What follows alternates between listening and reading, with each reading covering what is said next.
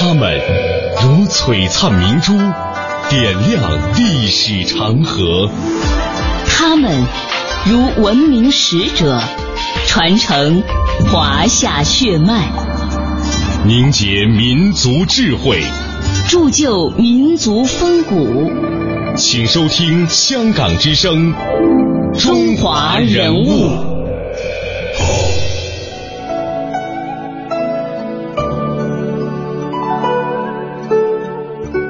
品读中华人物，启迪智慧人生。各位好，我是郑博。大家好，我是君阳。历史上的今天，二零一零年七月三十日，也就是农历的呃。也就是农历的十九，著名的科学家钱伟长先生逝世。在中国的科学界有著名的三钱，他们呢是中国原子弹之父钱三强、中国力学之父钱伟长，还有中国航天之父钱学森。首先呢，我们通过中央电视台二零一零年感动中国的一段颁奖词来认识今天的主人公。从义理到物理，从固体到流体，顺逆交替。委屈不屈，荣辱数变，劳而弥坚，这就是他人生的完美力学。无名、无利、无悔，有情、有义、有祖国。感动中国二零一零年度获奖人物钱伟长。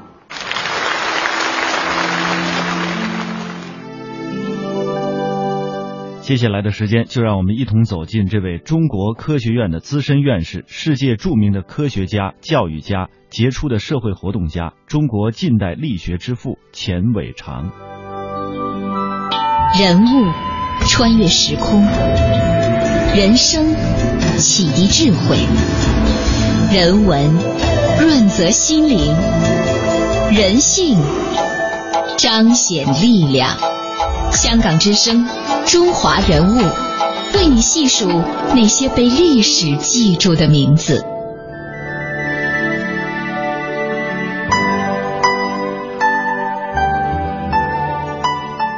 钱伟长曾经这样描述过自己：“我没有专业，祖国的需要就是我的专业。回顾我这一生，归根到底，我是一个爱国主义者。我一生当中所有重大的选择，都是为了祖国。”那么，祖国需要的是什么样的专业呢？让我们把时间回溯到一九四一年的夏天，一个二十八岁的青年与他的导师，呃，合作写出了世界第一篇有关弹性板鞘内柄理论的一篇论文。爱因斯坦当时看到了这篇论文之后说：“我这一辈子就这个问题没有解决，我一直睡不好觉，一直在研究，还有东西没弄清楚。弹性板鞘的内柄理论。”把这个问题弄清楚了，让爱因斯坦大受震动的这篇文章，与麻州理工学院弹性力学家赖斯纳等呃有名的一些学术权威的文章啊，当时同现呃同样出现在了一本文集之上，发表在了世界导弹之父冯卡门六十岁的祝寿文集当中。文集的作者当中只有一个人是青年，这个人就是钱伟长。接下来这段音频是感动中国的现场当中的一个访谈，钱伟长之子谈到了自己的父亲对于自己的影响。现在回想起来，您父亲对你的影响啊，无所不在。应该是这样，应该是这样。我觉得更重要的是做人，他希望我们孩子们能够永远，无论有什么多大的本事，希望能够忠于职守，淡泊名利，希望我们能够。胸怀坦荡，这个表里如一。大家知道您是钱伟长先生的儿子的时候，嗯，我想他们的眼神里一定是露出了一个对老人家的那种尊重。我觉得大家尊重的、关爱的不是他一个人，是他们那老一辈的科学家。实际我父亲是他们的一个代表，是对他们这波老知识分子的一种最大的尊重和这个爱戴。也可能他们这辈子没有他们国外的同行得到那些个财富，但是我觉得全国人民十三亿人民对他们认可，是他们这辈子任何他们的同行所得不到的最大的精神财富和最大的鼓励。钱伟长的一生走过了怎样的岁月呢？一九一二年十月九日，钱伟长出生在江苏省无锡县七房桥镇一个贫困的书香世家。小时候和别的孩子一样，他也曾在家附近的池塘里捉过虾、摸过鱼。为了生计，他还曾经帮家里采过桑、养过蚕，啊，挑过花、刺过绣。但是呢，他有一个和别的孩子不大一样的大家庭。他的父亲钱植和四叔钱穆，也就是中国国学大师，非常擅长中国文化和历史。他的六叔和八叔呢，分别是以诗词、书法、小品和杂文见长。在这些家里人的影响下，他喜欢上了祖国浩瀚的文化。钱伟长在进小学之前就读过《水浒传》《春秋》《左传》《史记》和《汉书》等历史名著。这个特殊的家庭背景在某种程度上救了年轻的钱伟长。初中毕业之后啊，祖母和母亲希望他能够尽快的就业，去捧邮电职工、铁路员工之类这样的铁饭碗，养家糊口。但是呢，祖母和母亲的这个主张遭到了钱伟长父亲和四叔的反对。渴望继续学习的钱伟长，为了减少奶奶和母亲的反对力度，就拼命的帮家里干活。幸运的是，他和父亲以及四叔赢得了胜利，最后呢，还是争取到了读高中的机会。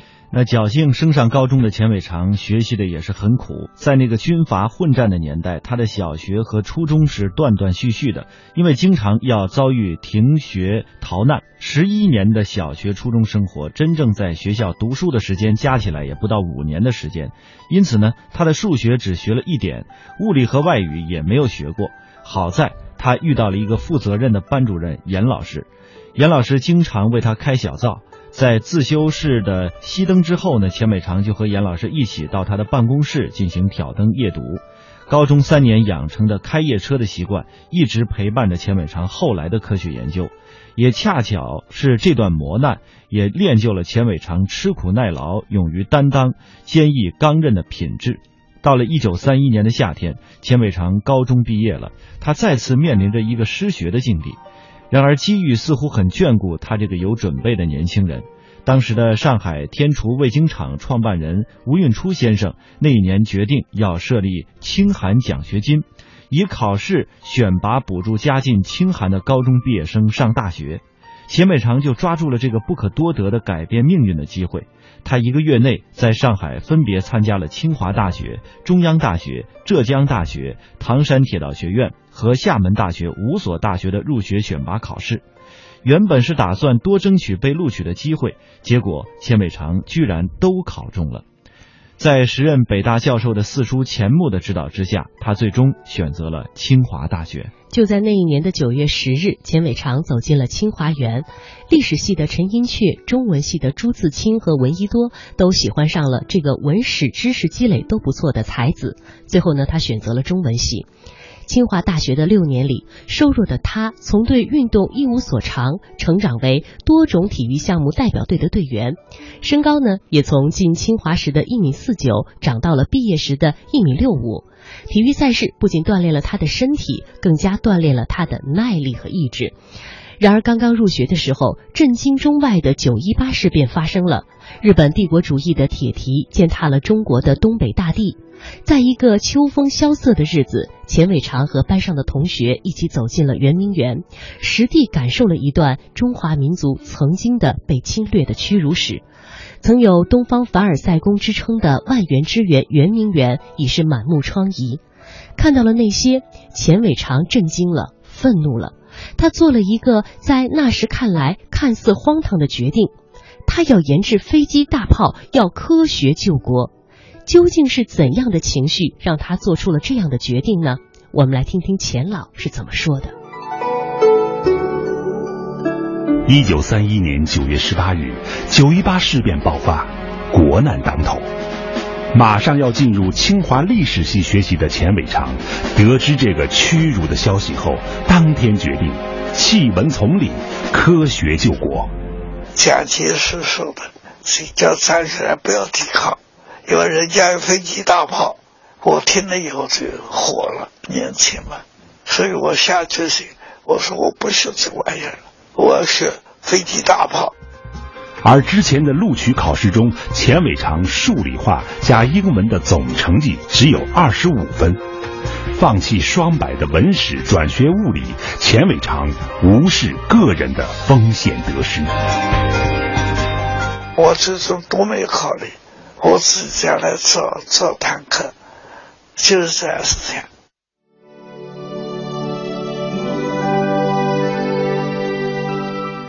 从圆明园回来的第二天，他找到了当时的物理系主任吴有训教授，要攻读物理系。吴有训教授查看了他的入学成绩单之后啊，对他这样讲：“你的数理化总共得了二十五分，中文考得这么好，你还是去读中文系吧。”钱伟长说：“我读物理是为了将来为祖国造坦克、造大炮，也是为了救国。”吴有训反驳说：“学文也同样可以救国呀。”而钱伟长并不接受吴教授的逻辑，他就是要读物理，而且他有他的招。从被拒绝的那天开始，吴有训走到哪里，钱伟长就跟到哪里。没办法，吴有训教授有条件的让了步，说你先试读一年，在这一年中，化学、物理、高等数学这三门课，你每门都要考七十分才收你。若有一门考不到，你就转回文学院。这个条件虽然非常之苛刻。但是不是没有实现的可能？对于有追求的钱伟长来说，从此这个身高只有一米四九的小伙子拼了命开始恶补数理化。在同学们那里，对他的印象就是天天躲在一个小角落里，不停的在草稿纸上进行演算。那段时间，他一天最多睡五个小时，早晨五六点钟起床到科学馆去读书，晚上学校十点熄灯后，他就躲在厕所的角落里看书，直到凌晨才悄悄的返回宿舍。而一年之后，钱伟长成功的越过了吴教授给他设定的门槛，通过了物理系的考试。而和他一起转进物理系的当时有五个人，他就是唯一一个留下的那个人。四年之后，他更是成了清华大学物理系最出色的学生。人物穿越时空，人生启迪智慧。人文润泽心灵，人性彰显力量。香港之声，中华人物，为你细数那些被历史记住的名字。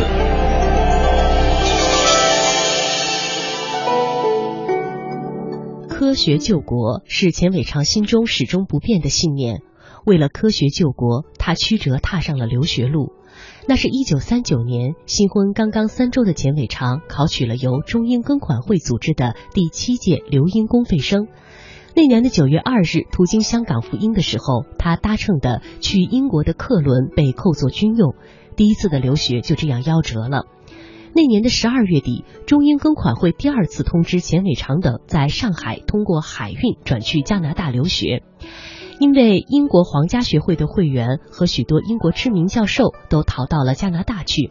上船以后呢，钱伟长等人发现护照上有日本的签证，他和大伙认为呢不能够接受侵略者国家的签证，宁可不留学也要表达对日本帝国主义的愤怒。他和许多人一起把护照扔到了黄浦江里，卸下了行李就下了船。第二次留学也就这样夭折了。面对国外优厚的待遇。他是如此的执拗，迫切的要回到祖国，这是为什么呢？来听听钱老自己是怎么说的。就在钱伟长科研事业如日中天之时，传来了国内抗日战争胜利的消息。此时他选择了回国，回到母校清华大学机械系担任教授。我是决心来回家培养更好的学生。但连年内战，经济衰退，到一九四八年时，钱伟长的工资只够买两只暖瓶。此时，钱伟长有机会再回美国喷气推进研究所工作，但申请护照填表时的一个问题，却让钱伟长选择了留在中国。最后一天，我填不下去。他的家人，中国跟美国大战的时候。你是忠于忠于祖国，忠于美国。那我说，我当然忠于中国了，我是中国人。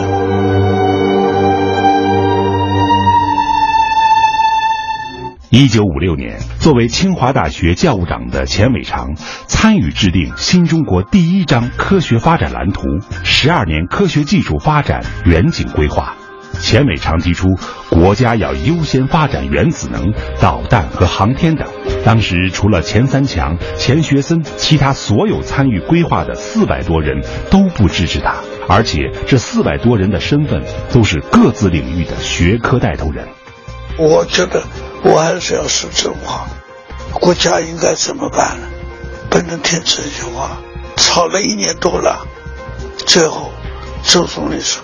三天做的是对的，我们国家需要的。事实证明，没有两弹一星的成功研制，中国成为不了当时改变世界格局的新兴力量；没有两弹一星的成功研制，中国也成为不了现在以及未来对世界有重要影响力的大国。溯华夏五千年，英才辈出；激扬文字，书写风流；跌宕声韵，记录千秋；征战沙场，气吞山河。这里是香港之声，中华人物。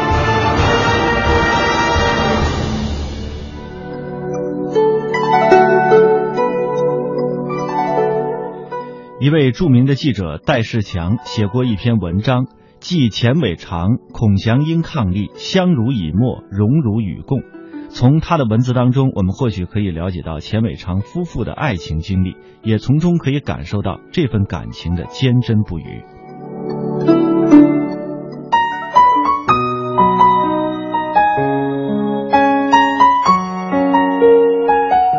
我爱读名人传记，读着读着。我对我国老科学家的婚姻爱情经历发生了兴趣，查阅手头所有的资料之后，总结出了一条基本规律：他们的婚姻都长久、稳定、和谐、美满。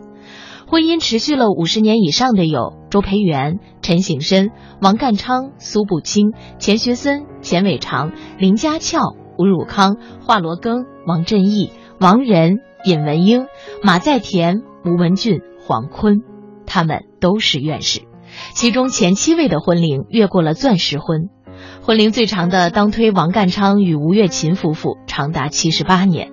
这里讲讲我们钱校长的婚姻小故事。上个世纪三十年代中后期，清华大学物理系的高材生钱伟长看上了中文系的才女孔祥英，共同的求知兴趣和爱国热情把他们紧密的联系在一起。一九三五年，北京爆发一二九学生运动。他们两位都积极参加了抗日救亡运动，得以相识相知。可是钱伟长还没有来得及表白自己的爱慕之情，就发生了七七事变，清华被迫南迁昆明。钱伟长没盘缠，只好到天津市耀华中学教物理课。一年后凑足路费，与汪德熙等四好友一起乘船经香港、海防，再从河内经滇越铁路，于一九三九年到达昆明西南联大。从而与小别一年半的孔祥英会合，两个年轻人心心相印，同年八月一日终成眷属。简单的婚礼，主婚人是钱伟长的导师吴有训先生，同学朋友傅成义、谢玉章、汪德熙、高潜等人先是积极相助，后又大闹新房。此后的六十一年岁月里，钱伟长夫妇相濡以沫，荣辱与共。婚后一年，钱伟长只身赴加美留学，孔祥熙一人抚养儿子袁凯。度过了艰困的抗战时期，当然钱先生也不断从海外接济孔老师。一九四六年九月，他们才得以重逢。孔老师写道：“久别七年重相聚，自有一番凄苦与欢乐。”接着，他们一起熬过了民不聊生的内战时期，迎来了新中国的诞生，一起参与了清华大学的复兴，投入了如火如荼的实践。一起满怀喜悦迎接科学的春天和改革开放的伟大时代。钱先生在家时就专心伏案工作，还经常应邀到全国各地做学术报告。孔老师一直陪侍在侧。钱先生对柴米油盐一概不管，甚至于不大会用钱。一九八二年，钱先生在无锡主持全国非线性力学学术会议，会后我们一起游宜兴的善卷洞、张公洞。我看到钱先生一时有兴致到西瓜摊儿买西瓜，他没有讨价还价就开出了高价钱，逗得大家开怀大笑。他开出的价钱竟然是实价的十倍，马上给孔老师制止了。一九八二年年底，钱先生到上海工业大学当校长后，孔老师一直形影不离，随时照料他的饮食起居，保障他繁忙工作的顺利开展。钱先生是无锡人，爱吃甜食，我就亲见有一次，钱先生在乐乎楼餐厅吃小碗八宝饭，想来第二碗就给孔老师善意的劝阻了。上个世纪末，钱先生在赴京开会时罹患小中风。住进了北京医院，可钱先生坚决要求回上海治疗。公开的理由是：你们医院的医疗不民主，我钱伟长死也要死个明白。医院被迫无奈，只好设法把他送回上海。回到华东医院后，老先生挨了资深医生的一顿责备：“你不要命了？病成这样还敢坐飞机？”钱先生一笑了之。而我们知道，钱先生急于回上海的真正原因是他放心不下正在生病的老伴儿。从此，尤其是到了孔老师病重住院期间，每天下午三点半成了老先生去医院探望孔老师的雷打不动的时间。大家可以想象一下，一位年近九旬的老人风尘仆仆的去看望病榻上的白发老妻，这是何等感人的场面。然而上苍太无情，老先生的深情没有挽留住孔老师，他还是先他而去了。我们发现，整整三年，钱先生没有从丧妻之痛中恢复过来，好像一下子老了许多。这些年来，我经常在各种场合讲钱伟长的生平事迹和大师胸怀，在较为熟悉的听众群中，我会如实分析如下问题。为什么钱先生历经坎坷却斗志不衰、老而弥坚？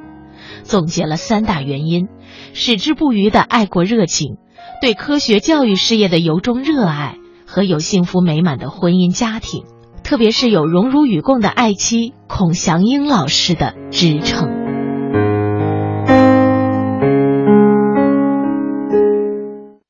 人物穿越时空，人生。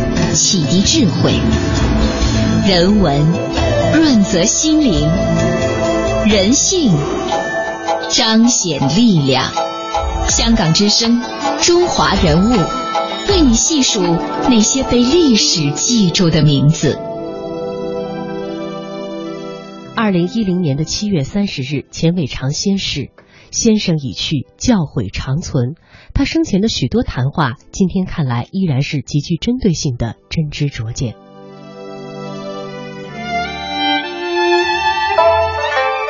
我不是党员，不过我还是拿党的事业作为我终生事业。为了我们的民族，我们个人吃点亏不要后悔，不值得后悔。我们历史上有许多英雄人物。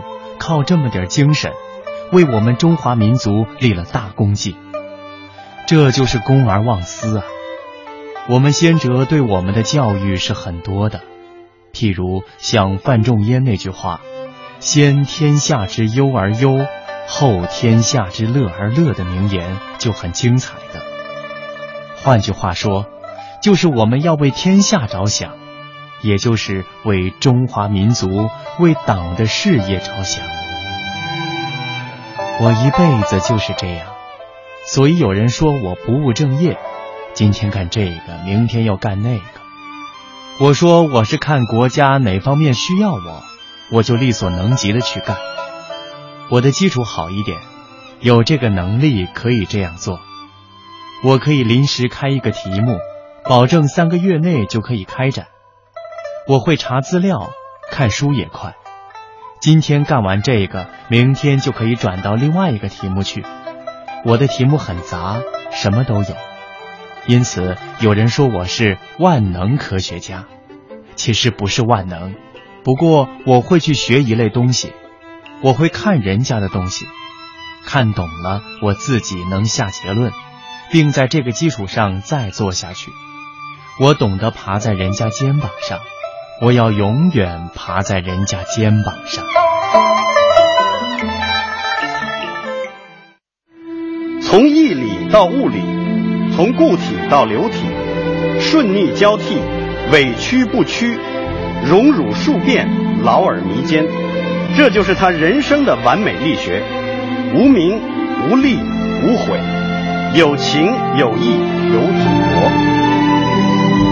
感动中国二零一零年度获奖人物钱伟长。